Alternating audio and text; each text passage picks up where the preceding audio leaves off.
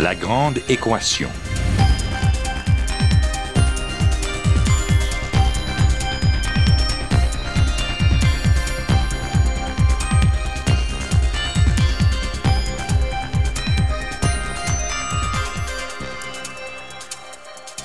Ici Normand Mousseau, bienvenue à La Grande Équation, votre rendez-vous hebdomadaire avec la science. Cette semaine, un atome en apparence inoffensif, mais aux effets environnementaux majeurs.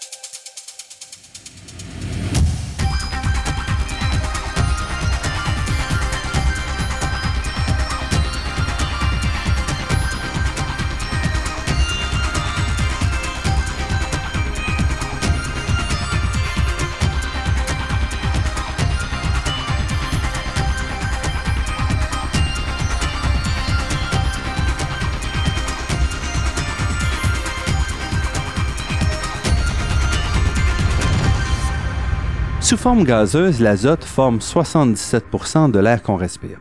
C'est un gaz euh, essentiellement inerte qui est entièrement relâché à l'expiration. Et c'est seulement lorsqu'on plonge en profondeur qu'on doit se préoccuper de l'azote. En effet, sous pression, le gaz d'azote peut s'engouffrer dans le sang, formant des bulles fatales lors de la décompression. Mais l'azote est aussi un élément essentiel à la vie. C'est pourquoi, par exemple, il est une composante majeure des engrais. Or, si leur utilisation massive a permis la révolution verte, elle cause aussi de graves problèmes environnementaux. Et pour parler de ce rôle de l'azote dans la vie, mais aussi dans notre environnement, je reçois cette semaine Roxane Maranger, une spécialiste de la question. Roxane Maranger est professeure au département de sciences biologiques. Elle est aussi directrice de la station biologique de l'Université de Montréal. C'est une spécialiste du cycle de l'azote, un élément essentiel à la vie, dont on l'a dit, les surplus causent de nombreux problèmes. Roxane Maranger, merci d'avoir accepté notre invitation. Merci, Normand. Vous vous intéressez à un sujet qui semble très pointu et qui pourtant affecte toute la planète. Les flux d'azote. Donc, qu'est-ce que c'est? Bien, l'azote, c'est un élément essentiel euh, pour toute la vie. Et euh, c'est un élément absolument fascinant, je dirais, à l'ombre de l'étude du cycle de carbone, par exemple, qu'on entend toujours euh, parler grâce au changement climatique et l'accumulation du CO2 atmosphérique, etc. L'azote est aussi important, mais plus subtil, ou bien je dirais moins euh, à la portée des nouvelles, mais qui a un impact euh, historique et euh, assez flagrant au niveau de la planète. Donc, pour vraiment comprendre l'élément, il faut comprendre son histoire. Et l'azote est essentiel à tout vie.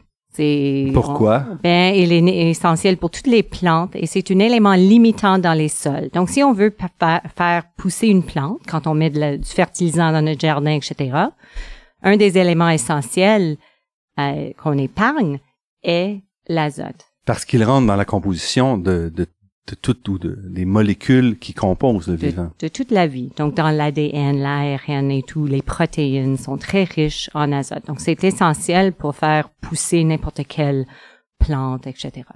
Et il y en a beaucoup d'azote. Et il y en a beaucoup d'azote euh, dans, dans ces organismes-là. Mais l'azote, euh, auparavant, était euh, essentiellement seulement disponible en grande partie par le guano des des euh, des oiseaux et aussi par le, dans le fumier. OK? Donc on n'avait pas de source euh, je dirais synthétique d'azote et quand je parle ici, je parle de fin des années 1800. Donc on a découvert qu'on avait besoin de l'azote dans les années 1800. Exactement. On était en déficit de l'azote parce que ce qu'on faisait, c'est des grosses mines euh, dans les régions des îles Pacifiques, particulièrement associées avec la Bolivie et puis avec le Pérou et tout ça. Dans, dans les 1800, ces pays-là étaient très, très riches, en grande partie parce qu'ils étaient, euh, ils avaient les îles de guano. Donc, le guano, c'est des fientes d'oiseaux. Exactement. Donc, qu'est-ce qui arrive dans le Pacifique? Ce qui est très, très intéressant, c'est qu'il n'y a pas beaucoup de pluie, Mais il y a les remontées euh, d'eau profonde océanique qui fait en soi que ce sont des zones océanographiques très, très productives et il y a beaucoup, beaucoup de poissons.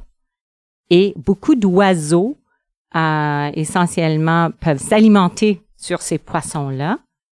Et ils vont faire leurs excrétions sur des îles ou bien dans les, régions désertiques.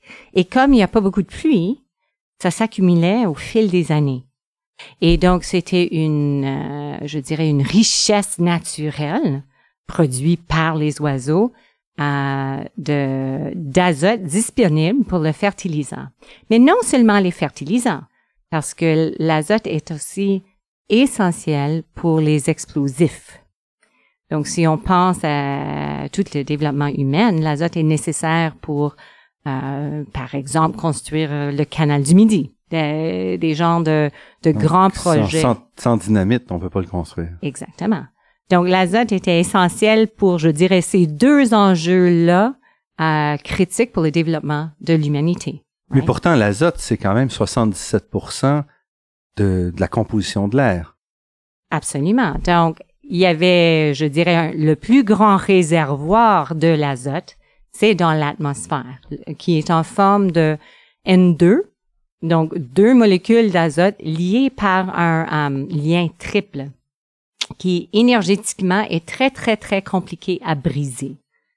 Donc, euh, quand la planète venait essentiellement en déficit d'azote vers la fin des, des euh, du 19e siècle, il y avait un effort émis particulièrement par le gouvernement euh, euh de l'Allemagne de mettre beaucoup de recherches pour essayer de trouver une façon de fixer euh, l'azote atmosphérique sous une forme utilisable pour le fertilisant et les explosifs. Le gouvernement allemand lance donc cette, euh, ces efforts-là pour oui. trouver une autre solution au guano. En partie, euh, oh, je l'ai fait encore. En partie, c'est c'est parce qu'il y, y avait aussi euh, euh, le guerre du Pacifique mm-hmm. qui a eu lieu, qui euh, essentiellement euh, les les British mm-hmm. avaient le contrôle sous et, et, les Américains le contrôle sous sur l'accès de ces îles de Guano là, tout en essentiellement ils ne permettaient pas les, les Allemands d'avoir accès. Donc il fallait trouver une autre solution. Et puis, euh, donc, ils ont investi beaucoup d'énergie dans la recherche fondamentale pour essayer de trouver une solution. Puis, il y a un chimiste, Fritz Haber, Haber qui était le premier à synthétiser l'azote atmosphérique sous la forme d'ammoniac par euh, une méthode de haute température et pression. Et ceci était une, une, découverte assez incroyable qui et dont avait en combinaison avec Karl Bosch, qui était un ingénieur qui a pu développer une façon de euh, catalyser la réaction pour qu'elle soit plus rapide et que le développement soit plus à une échelle industrielle. Euh, ils ont pu euh, prendre l'azote euh, élémentaire de l'atmosphère et créer un fertilisant, une forme d'azote disponible pour les fertilisants, mais aussi les explosifs, euh, de ces éléments atmosphériques. Ça, on parle au début du 20e siècle. On parle au début du 20e siècle. Et c'est ça qui permet la révolution verte. Exactement, mais en plus, c'est ceci qui a engendré la Première Guerre mondiale. Parce que les Allemands étaient euh, libres de faire autant d'azote qu'ils voulaient pour les explosifs. Ah. Mais la seule chose, c'est qu'ils ont commencé un peu trop vite parce que leur production pouvait pas, à, l'époque, euh, être si euh, si grande pour euh, éventuellement ils ont perdu. Mais à la traité de Versailles, comme la découverte était tellement significative et mm-hmm. c'était tellement apprécié que euh, ils ont forcé de donner le, le, brevet, au traité de Versailles. Donc, ils ont ah, ils ont perdu le brevet avec la fin de la guerre. Exactement. Parce que c'était clair que c'est une découverte qui allait révolutionner la planète. Et en principe, oui, il l'a fait. Parce que si on regarde l'accumulation de l'azote au fil du temps, et ceci a vraiment, vraiment démarré après, durant la deuxième guerre mondiale, quand les Américains ont commencé à faire une très grande fabrication, une très grande fabrication, euh, c'est là qu'on voit l'augmentation euh, à pic de la quantité de d'azote biodisponible qui euh, est produite au niveau à l'échelle de la planète.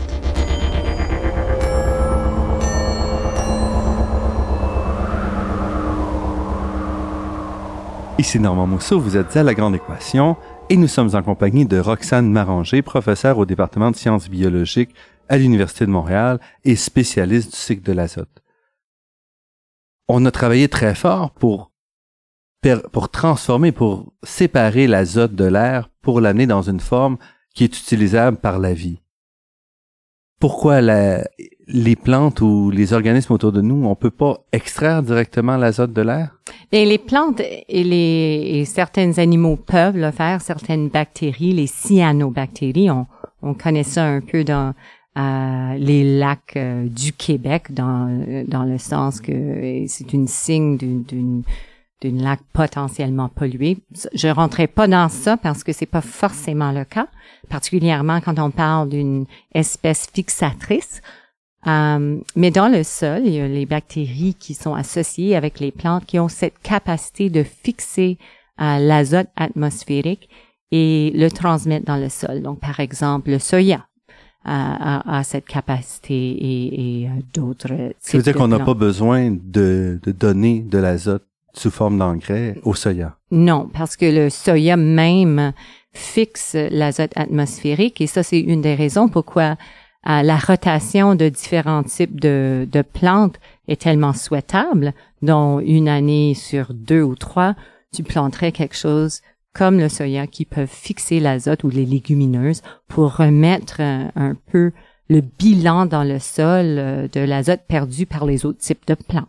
Donc, dans ces cas-là, il y aurait un besoin moindre à, rajouter l'engrais synthétique. Mais euh, si on regarde à un niveau global, et, mes chiffres sont pas pile poil, mais pour euh, le la quantité de, de, plantes légumineuses planétaires qui fixent l'azote, ceci représente un pourcentage relativement faible contrairement à la quantité totale qu'on produit en, en, en, en fertilisant synthétique. Donc, par exemple, euh, c'est un genre de ratio de 15 Donc, euh, c'est juste pour démontrer l'ampleur de du déficit du déficit que, que nous avions, particulièrement si on pense à la, la croissance des populations humaines qui ont vraiment pris l'ampleur au même moment, si on, on, suit le trajet de l'augmentation de la population humaine et l'augmentation de la quantité de fertilisants azotés utilisés mm-hmm. ou produites, les deux courbes se suivent très, très bien. Et en grande partie, comme vous avez mentionné, euh, c'est c'est ce type de produit chimique qui a engendré la révolution verte, où on a pu produire beaucoup, beaucoup plus de nourriture, par exemple. Donc, vous vous intéressez au cycle de l'azote. Oui. Dans ce dont on vient de parler, qu'est-ce que c'est le cycle de l'azote? Bien, le cycle de l'azote, en grande partie, ce qui m'intéresse, euh, ben, j'avoue que chaque composante de le, cycle de l'azote m'intéresse parce que c'est un cycle fascinant et très, euh, très complexe. Mais je dirais une facette qui... Euh, ben, Pouvez-vous me décrire peut-être qu'est-ce que c'est en quelques opérations un cycle d'azote? Le cycle d'azote, euh, c'est largement géré par les micro-organismes qui font différentes transformations de différents composés de l'azote.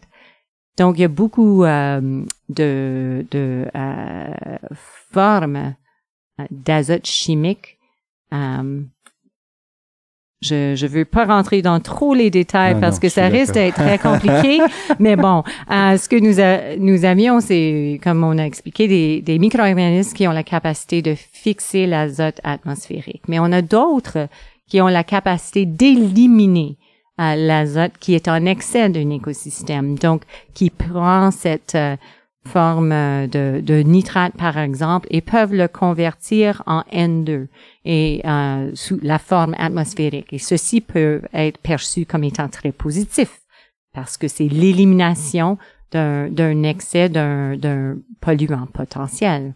Parce que même si l'azote semble être très positif pour faire pousser des plantes, par exemple, quand elle est lessivée dans l'eau, donc une grande partie qui est mise sur les sols, se retrouve dans les cours d'eau, soit euh, euh, les cou- cours d'eau douces ou bien les, milieux côtiers, elle enrichit ces milieux-là et, les, pollue essentiellement en augmentant la productivité de ces zones-là.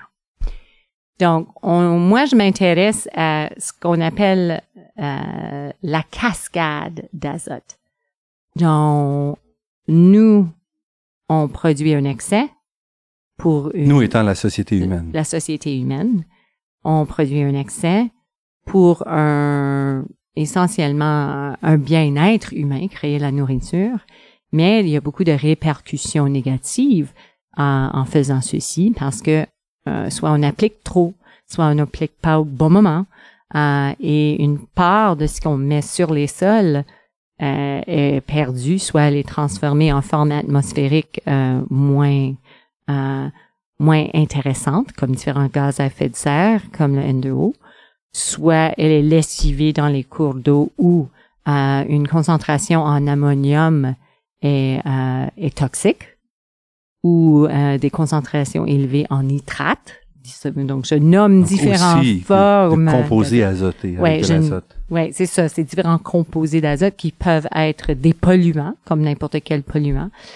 Et puis, moi, je m'intéresse à, c'est quoi, quand ces polluants-là rentrent dans ces systèmes aquatiques-là, c'est quoi leur destin?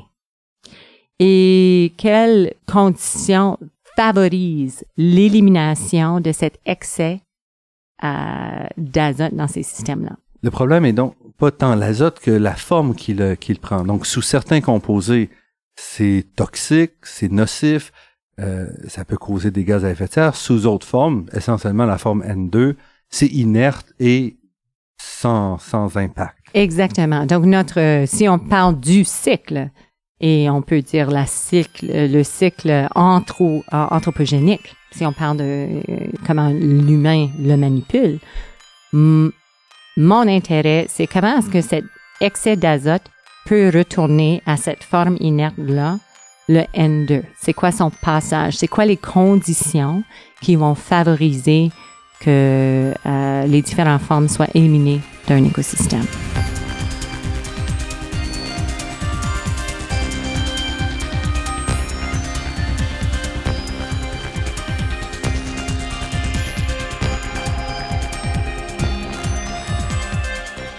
Ici Normand Mousseau, vous êtes à La Grande Équation sur les ondes de Radio Ville-Marie et nous sommes en compagnie de Roxane Maranger, biologiste et spécialiste du cycle de l'azote. Dans un article récent, euh, vous vous êtes tourné vers les flux d'azote de l'océan à la Terre via, euh, via la pêche. C'est quand même une façon inhabituelle de penser au, cycle d'un polluant. Oui. Euh, une chose ce que j'aime beaucoup de ma matière, c'est que euh, je suis fascinée par un élément. Ça semble peut-être un peu plate, mais quand, quand tu es passionné d'un élément et tu veux comprendre son mouvement euh, euh, au niveau euh, terrestre ou au niveau de la planète, euh, quand tu regardes à n'importe quel objet vivant, euh, moi, je vois pas forcément l'objet, je vois son contenu en azote. donc, donc si et, c'est vraiment, j'a- j'avoue, quand j'ai commencé euh, euh, ma carrière comme prof et je me suis dirigée dans le cycle de l'azote, euh, j'avais, c'était très nouveau pour moi. Et la façon dont j'ai pris euh, l'article dont, dont, vous parlez, dont je voulais regarder, c'est quoi la quantité d'azote retirée par les humains de l'océan sous forme de pêche? C'est venu par, euh, je, je, dirais, la mise ensemble de, de différentes disciplines. C'est quelque chose d'autre que j'aime beaucoup faire comme, comme biogéochimiste, mais aussi quelqu'un qui euh, s'intéresse au mouvement d'un élément. C'est, euh, je donnais mon cours d'océanographie et puis euh, je, comme tout nouveau prof, quand on développe un, un cours, on connaît pas tous les détails et je me suis, euh, j'ai commencé à lire sur euh, l'industrie de pêche puis comment les humains ont manipulé l'océan. Et puis, comme je venais tout juste d'expliquer, à l'époque, tout à mon esprit comme on est juste pour moi, les humains sont juste des sacs d'azote. C'est assez inhabituel comme, comme, perspective. donc, donc, quand je, je faisais mon cours d'océanographie, je commençais à penser à, à tous ces poissons-là qu'on retirait. Et puis, il y avait des données exceptionnelles sur euh, la quantité de poissons pêchés, les, les statistiques sur ce sujet-là même était vraiment flagrant. Et je commençais à me poser la question de, bien, ça représente combien d'azote qu'on retire de l'océan? Mm-hmm. et qu'en principe, on ramène sur le milieu terrestre.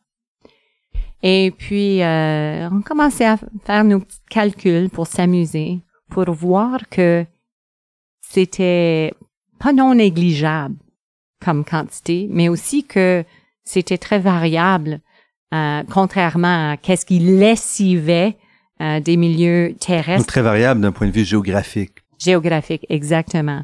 Donc, c'était très variable, euh, tout dépendant où on était placé sur la planète, et très variable contrairement à ce qui se lessivait euh, de les grandes rivières. Qu'est-ce qui amène, qu'est-ce qui amène? Votre question, c'était de dire, il, arrive du, de l'azote dans l'océan et comment il arrive là, l'azote? Bien, l'azote peut arriver de façon naturelle. Donc, euh, quand, quand on réfléchit à la question de, du cycle de l'azote, il y a le cycle naturel qu'il faut respecter. Et ces chiffres-là sont très, très grands. Mais au-dessus de ces chiffres-là est ce que j'appelle le cycle de l'azote anthropogénique. Donc, celui qui a été manipulé ou euh, euh, exacerbé par les activités humaines. Par exemple, comme on parlait, le fertilisant, mettre les fertilisants sur les sols et comment ceci change euh, les apports en azote vers les régions côtières. Donc, par exemple, euh, si on regarde autour du Québec, différentes rivières ou différents bassins versants ont une grande euh, euh, utilisation du territoire pour l'agriculture. Dans ces cours d'eau-là, les concentrations en azote vont être beaucoup, beaucoup plus élevées. Et ceci va alimenter nos régions côtières. tandis que si on est plus dans le Grand Nord, euh, les, les, les, rivières sont très pauvres en azote parce que le seul azote amené euh, au niveau anthropique est les dépôts atmosphériques qui peuvent être grandes dans certaines circonstances, mais on était, on est assez éloigné des villes dans ces régions-là que les apports restent quand même négligeables. Donc, si on veut regarder où sont les grandes apports en azote au niveau de la planète, faut juste regarder à l'Asie, euh, où, sont les populations? Où sont les populations? Où maintenant, avec euh, ces pays en voie de développement, ils utilisent beaucoup, beaucoup plus de fertilisants. Donc, si on regarde dans les 50 dernières années, par exemple, euh, les changements en termes de lessivage ou apport de nutriments faute à l'agriculture, l'Europe n'a pas changé tant que ça, mais l'Asie a changé énormément parce que c'est devenu plus riche. Euh, les fertilisants sont plus accessibles, leurs populations sont agrandissantes. Donc, on voit des, des très, très, très gros changements et des apports assez importants dans euh, les, les éléments euh, vers les régions côtières. Et comment est-ce que les poissons rattrapent euh, cet azote? Bien, comme nous, ils sont comme des éponges d'azote. Ils, ils mangent, euh, donc l'azote arrive, il est pris dans les plantes et euh, tout ce qui mange les plantes vont incorporer euh, les composés de la plante dans leur propre biomasse. Et les poissons sont particulièrement riches en, azote parce qu'ils ont beaucoup de protéines. Euh, donc, euh, une certaine pourcentage de leur corps est azoté. Et comme on pêche tellement un grand tonnage, 90 millions de tonnes par année est pêché de l'océan, et ça, ça ne comprend pas euh, d'autres euh, d'autres euh, types de pêche qui est non comptabilisé. Euh, donc, on peut monter à plus vers les 120. Et euh, ceci représente une, un retrait assez important en termes d'azote total. Donc, si on regarde, par exemple, la quantité d'azote qui rentre en vers à certaines régions côtières versus la quantité pêchée, c'est, dans certains cas, euh, deux ou trois fois peuvent être éliminés, contrairement à ce qu'est-ce qui rentre. Donc, par on sort la- deux, deux ou trois fois plus d'azote qui est rentré par les activités humaines. Oui. Si on, on compare, si on compare euh, le lessivage par euh, l'agriculture versus ce qui est repris en pêche. Donc, euh, je me souviens plus exactement où ça se retrouve à travers le monde, mais c'était plus dans les côtes ouest de l'Amérique du Sud où il y a beaucoup, beaucoup de pêcheries, mais peu d'agriculture. Mais c'est juste le principe que si on veut faire une comptabilisation, c'est comme notre, notre compte de banque. Mhm. S'il y a plus qui rentrent euh, ou moins qui rentrent qui sortent, on va être déficitaire. Ouais, Ça ouais. va avoir un impact sur euh, le, le- je dirais, euh, notre, notre, notre compte total. Non, et c'était une fraction qui n'avait jamais été considérée. Donc, c'était ça la composante amusante de cet exercice. Restez avec nous. Notre entretien avec Roxane Maranger se poursuit après cette pause.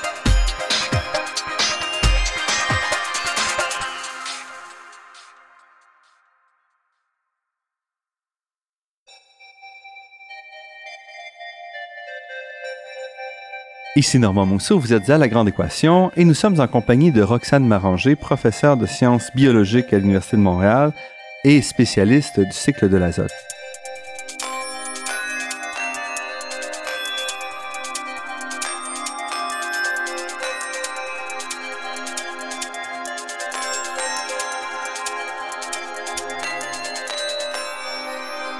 Qu'est-ce qui vous a amené à l'azote? Quand vous étiez une petite fille, vous disiez Ah, je m'intéresse au cycle de l'azote.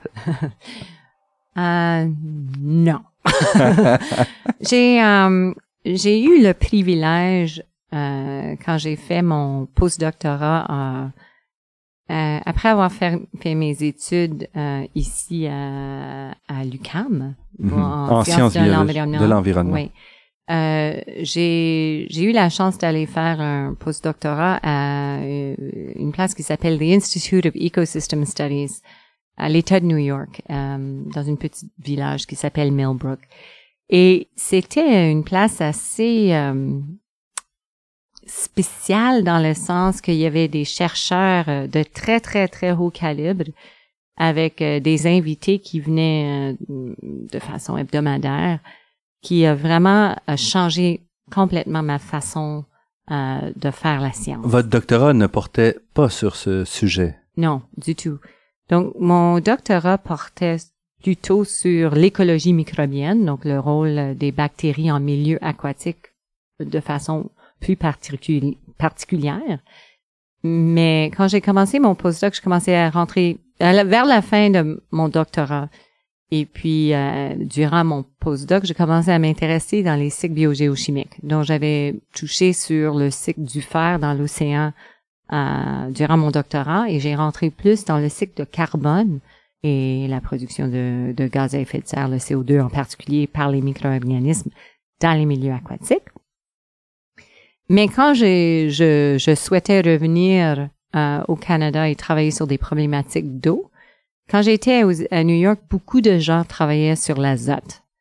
Donc, j'étais très, euh, j'étais exposée de façon assez importante sur l'azote, mais ce qui m'avait vraiment un peu euh, euh, surpris, c'est peu de gens travaillaient sur la problématique dans les eaux douces.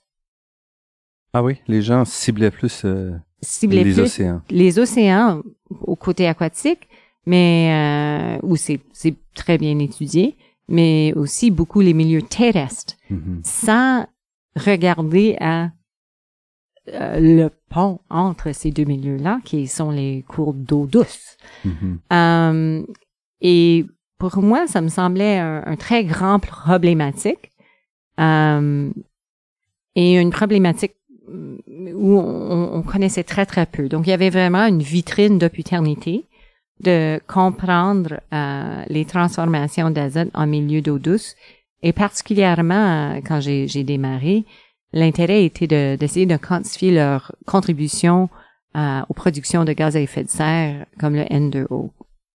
Donc non, quand j'étais jeune fille, c'était mais c'était la biologie. Vous, vous vous intéressiez à ça ou quand, quand avez-vous décidé de faire une carrière universitaire? C'était venu très tard euh, dans mon bac, euh, franchement, et c'était, euh, j'étais même entre deux choix de carrière, soit l'art dramatique ou la biologie. et puis c'est en prenant un cours de terrain d'écologie où j'ai réalisé que c'était ma passion, mais en plus, je suis d'origine du nord de l'Ontario, et puis j'ai passé toute ma jeunesse à plein air. Mais j'avais pas réalisé que ça faisait partie de de qui suis-je mhm. euh, avant que je réalise que je pourrais faire ça comme carrière, étudier comment un lac fonctionne, mhm. comment ces milieux fonctionnent. Parce que c'est une carrière qui se passe beaucoup à l'extérieur. Donc, il y, a des carrières euh, comme de physicien, comme dans mon cas, par exemple, où on est dans, dans un bureau toute la journée et toute l'année.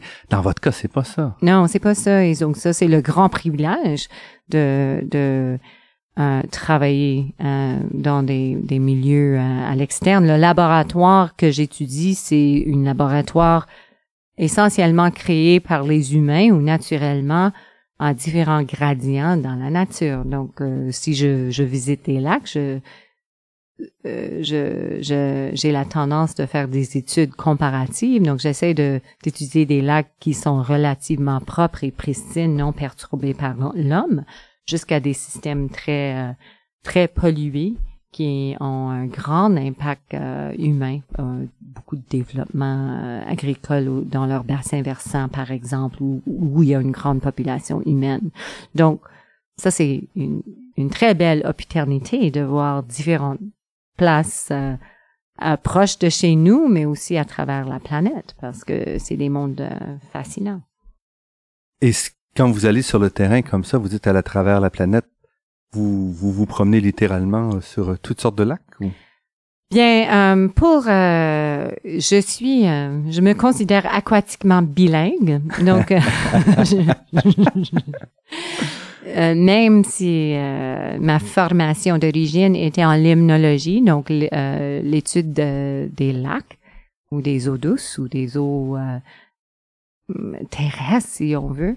Euh, je, je, travaille aussi en océanographie et euh, où j'ai eu l'occasion de travailler euh, dans l'océan Arctique, mais aussi dans le, fleuve de l'estuaire du Saint-Laurent. et puis dans, différentes rivières ici au Québec, différents lacs. Donc, quand je parle de travailler à travers le monde, c'est peut-être une exagération, mais quand même, euh, j'ai fait, mes côtes canadiennes, puis j'ai fait, j'ai fait les lacs au Québec, donc c'est pas si mal.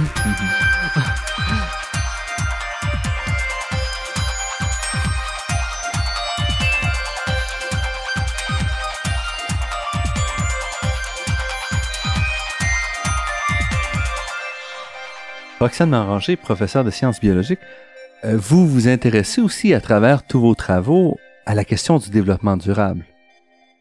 Oui, bien sûr. Euh, en grande partie, euh, quand tu es biogéochimiste ou quelqu'un en écologie écosystémique, euh, et une des grandes choses que j'aime de mon travail, c'est euh, les échelles avec lesquelles euh, je peux faire ma comptabilisation, si vous voulez.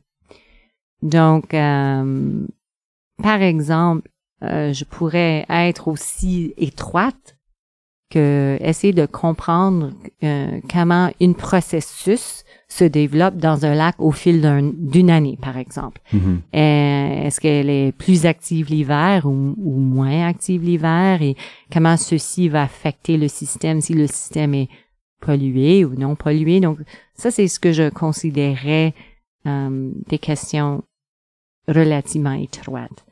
Mais quand on parlait justement à la problématique de la pêche océanique au niveau global et comment ceci affectait euh, le retrait des euh, de l'azote de l'océan et comment ceci a changé au fil des années et au fil du développement humain, au fil des croissances de l'humanité, ceci est quelque chose qui est à une échelle beaucoup plus grande avec des enjeux euh, très très très différentes avec une variabilité en, espace et dans le temps qui est important à considérer d'une perspective de développement.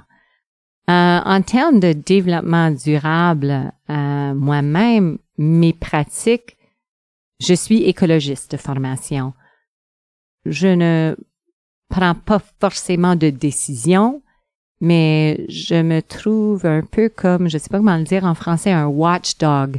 Donc un surveillant, un, gardien. Le gardien de des choix que nous faisions avec une spécialité dans le cycle de l'azote, mais ça peut être n'importe quel cycle, les, les, cycles de carbone, euh, mm-hmm. différents différents flux de matière, euh, même euh, des, des polluants. Essentiellement, c'est la façon qu'on interprète le mouvement de matériaux et l'impact que les humains ont sur ce mouvement-là et comment euh, ces matériaux-là vont influencer l'écosystème euh, qui les reçoivent. Est-ce que euh, ça va les polluer? Est-ce que ça va affecter leur biodiversité? Est-ce que ça va affecter leur fonction écosystémique? Donc, il faut aussi apprécier qu'on parlait justement d'une de la capacité des, des, de différents systèmes à éliminer un excès d'azote. Bien, moi, je, je m'intéresse que ces types d'écosystèmes-là soient préservés au lieu d'être euh, éliminés. Donc, par exemple, les euh, euh, euh les marais mm-hmm. peuvent marais naturels sont des peuvent épurer l'eau mais de façon gratuite. Euh, donc, il faut voir que ce sont euh, des services écosystémiques offerts par ces types de, de, de milieux qui nous, nous desserrent euh, énormément et devraient avoir une valeur importante pour le développement humain. Donc, si j'avais le choix à faire un développement à une région ou une autre, ça serait à préserver à cause de ça. Protéger ces, ces aires-là particulièrement euh, actives. Exactement. Donc, mes intérêts en développement durable sont à une échelle, je dirais, macro, dans le sens que euh, l'humanité doit respecter euh, les limites et les bénéfices de différentes composantes en nature qui leur dessert naturellement. Est-ce que vous trouvez que les décideurs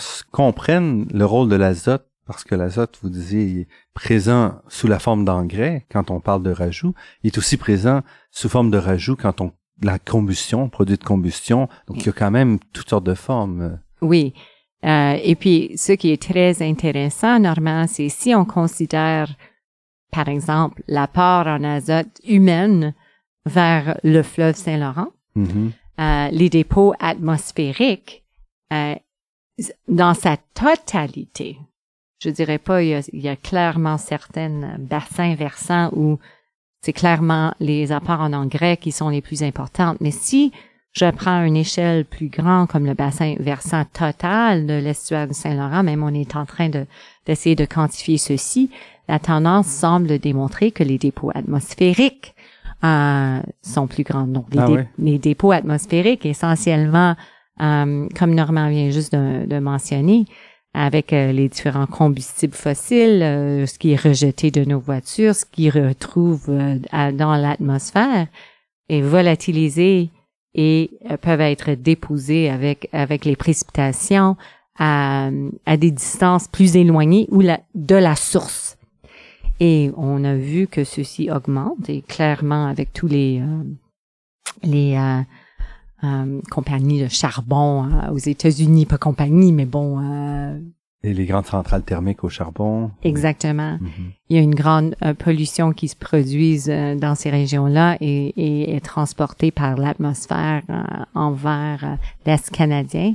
Et ceci peut, peut être un apport important à nos produits ici. Ce qui veut dire que les, efforts faits, par exemple, pour contrôler l'utilisation d'engrais sont tout à fait défaits par euh, tous les procédés de combustion. Exactement. Et, et comme je disais, mon intérêt en développement durable et ou bien est une approche plus holistique pour essayer d'identifier c'est quoi les problèmes réels, c'est quoi les parce qu'on peut très facilement dire on élimine ça, mais est-ce que l'impact est assez grand pour être vu à l'échelle souhaitée?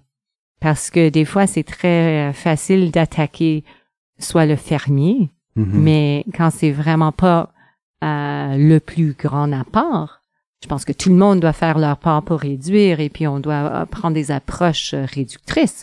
Ça, je suis d'accord, peu importe la plus grande producteur. Mais il faut aussi avoir une approche euh, macro pour Et évaluer. cibler vraiment les, les contributions les plus importantes ou les entrées les plus importantes. Exactement. Et ces entrées, euh, les entrées les plus importantes peuvent varier tout dépendant de où on est. Donc, par exemple, dans les cantons de l'Est, c'est probablement euh, des apports en agriculture, Mhm. tandis que dans la côte nord, ça va être les dépôts atmosphériques. Donc, et puis peut-être dans certaines régions, c'est pas euh, un gros problème, dans d'autres, ce l'est. Donc, euh, il faut avoir une perspective euh, qui regarde l'ensemble des, des, des apports et l'ensemble de l'effet de ces apports-là. Et est-ce que vous pensez que vos travaux, qui sont finalement d'un intérêt euh, politique, social important, est-ce qu'ils remontent? Est-ce que cette information remonte vers les décideurs? Bien, c'est le souhait. Euh, présentement, il- on, on est en train de, de développer des travaux euh, justement qui sont très spécifiques à 76 bassins versants du Québec pour essayer d'évaluer c'est quoi les apports les plus importants et comment ceci varie euh, dans euh, cette région-là du Saint-Laurent Mhm. euh, dans l'espace, donc euh, dans quelles régions sont plus problématiques, dans le temps, et c'est quoi les composés ou les apports humains en azote les plus importantes. Donc j'espère que qu'on va être capable de contribuer à ce niveau-là pour essayer de, de prendre des décisions plus, euh, je, je dirais, euh, euh, allumées Mhm. euh, et voir euh, comment on peut protéger nos, cours d'eau et, et en principe euh, le fleuve même, ce qui est en bout de ligne une ressource incroyablement importante au cœur du Québec et puis pour l'Est canadien.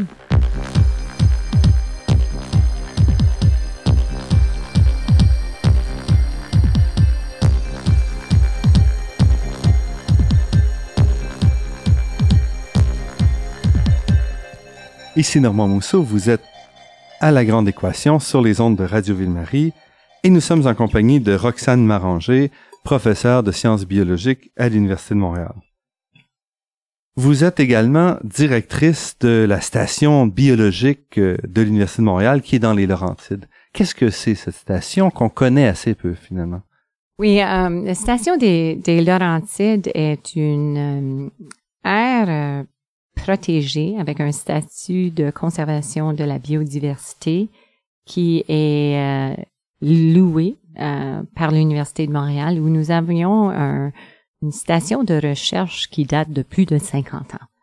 Donc, il y avait une longue tradition, particulièrement en écologie aquatique à l'Université de Montréal, euh, et puis où la station qui est, gérée largement par le département des sciences biologiques, euh, on fait des suivis et des études euh, écologiques dans la, région des Laurentides, en particulier euh, suivi sur sur les, les lacs de la région. Euh, la, la propriété est quand même assez magnifique avec environ 14 lacs sur le site, euh, c'est 16, environ 16 kilomètres carrés. Ce qui est immense. Qui est immense pour cette région-là. Il est à, peine une heure euh, de route de, Montréal, euh, dans, dans les environs de Saint-Jérôme. Et on sait que toute cette région-là, en longeant la 15, est devenue une région assez développée de façon périurbaine.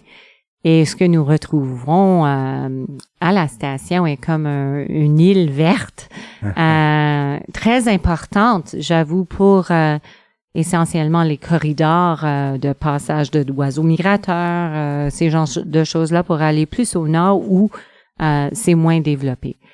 donc la station sert pour l'enseignement, mais ça sert également pour la recherche. Euh, où euh, couramment il y a, il y a des, beaucoup d'études qui se font sur la qualité d'eau euh, dans les lacs des Laurentides parce que il y a beaucoup de lacs dans la région qui ont beaucoup développé durant les, je dirais, les 15 dernières années avec avec l'augmentation de la population dans le, le MRC particulier dans la région des Laurentides mais aussi avec le développement des, de la culture des chalets, et puis les chalets sont devenus plus quatre saisons, l'utilisation est beaucoup plus intensive que c'était. Donc, euh, il faut faire gaffe parce que ces, ces lacs-là sont, sont tous euh, euh des... C'est fragile, ces lacs? Euh, les lacs, de façon générale, sont fragiles. Euh, c'est clair comme les humains certaines personnes sont en meilleure santé juste par euh, leur composition, leur métabolisme naturel, contrairement à d'autres. Donc, euh, un lac peut avoir une forme ou des propriétés qui le rend, je dirais, plus résilient à, à, un certain type de développement. Donc, si elle est si elle est plus profonde, si elle est plus volumineux, si elle a un bassin versant plus petit, ça leur apporte certains avantages. Mais si elle est moins creux, si elle a un bassin versant beaucoup plus grand, plus développé, euh, c'est euh, certains lacs sont plus vulnérables. Mais il faut toujours penser que la présence euh, et l'activité humaine va amener une perturbation. Donc, l'objectif est euh, de perturber le moins possible. Donc, dans les Laurentides, euh, c'est pas des grands terrains d'agriculture, c'est pas des. Mais ce que nous avions, c'est quand même un développement euh, de chalets et de villégiatures euh, qui peuvent être assez importantes autour des lacs. Et ceci doit être clairement euh, fait de façon aussi responsable que possible et est-ce que ça, ça le devient de plus en plus? Je, je dirais qu'il y a eu des actions très importantes et particulièrement, je dirais, avec la crise euh, des algues bleues-vertes, peu importe si vous pensez que c'était une exagération ou non, je pense que c'était important euh, de réaliser qu'un lac ne peut pas juste euh, tolérer euh, des apports en, en, nutriments puis en différents composés à l'éternité. Euh, un lac a une certaine durée de vie et essentiellement un, lac peuvent devenir eutrophisé ou bien riche, plus riche en éléments au fil du temps, mais les humains ont grandement accéléré ce processus-là. Donc, contrairement euh, dans les régions des cantons de l'Est, où il y a beaucoup plus d'agriculture.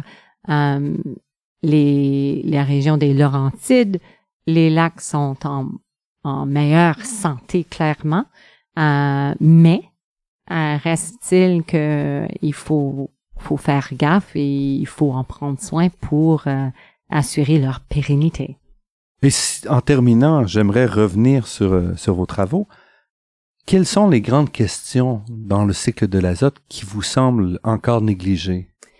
Euh, je dirais euh, présentement, une des grandes questions euh, négligées, à mon avis, euh, et reste encore le rôle de la pollution de l'azote dans euh, les, les eaux douces.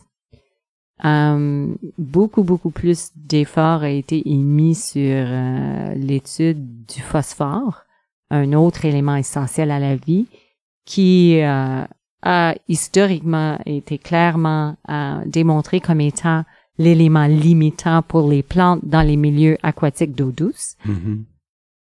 Mais euh, des efforts de réduction en azote ont été très importants en termes de législation euh, euh, historique depuis les années 1970 à cause des efforts euh, grandement amenés par un, un, limnologiste de grand renom, Dave Schindler, qui a clairement démontré en faisant une expérience euh, au niveau écosystémique que le phosphore va amener à une grande prolifération des algues. Mhm. Et si on a une grande pro- prolifération des, des algues ou bien des plantes dans les milieux aquatiques, quand ceci meurt, ça consomme l'oxygène.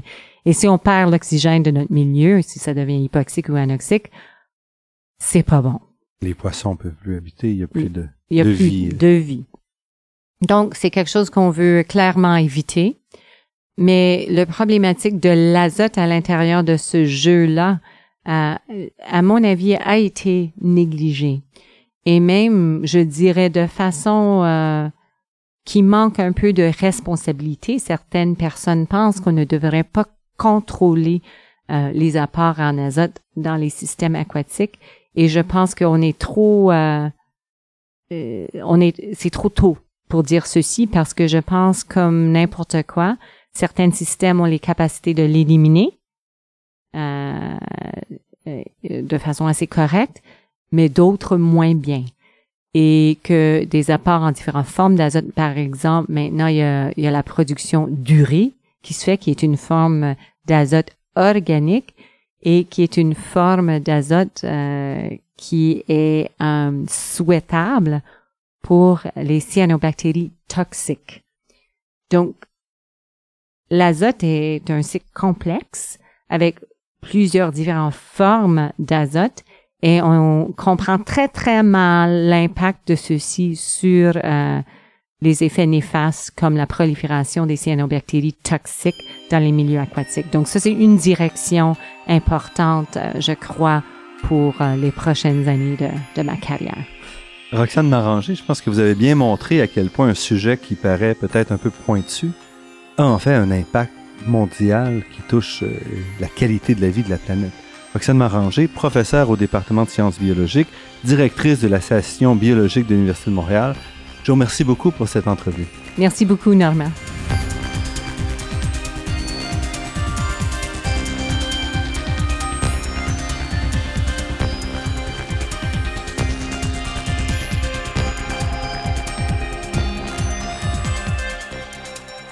Je remercie Daniel Fortin à la technique et pour la création de tous les thèmes musicaux entendus à cette émission. Je remercie également Marc-André Miron, site Internet, et Ginette Beaulieu, productrice déléguée. Cette émission est possible grâce en partie au soutien du Fonds de recherche du Québec et de la Fondation familiale Trottier, ainsi que de la Fondation des chaires de recherche du Canada et de l'Université de Montréal. Vous pourrez réentendre cette émission en vous rendant sur le site Internet de La Grande Équation. L'émission est également disponible sur la page Université de Montréal de iTunes U. Ici, Normand Mousseau. Au nom de toute l'équipe, je vous dis à la semaine prochaine et d'ici là, restez à l'écoute de Radio Ville-Marie pour découvrir votre monde sous toutes ses facettes.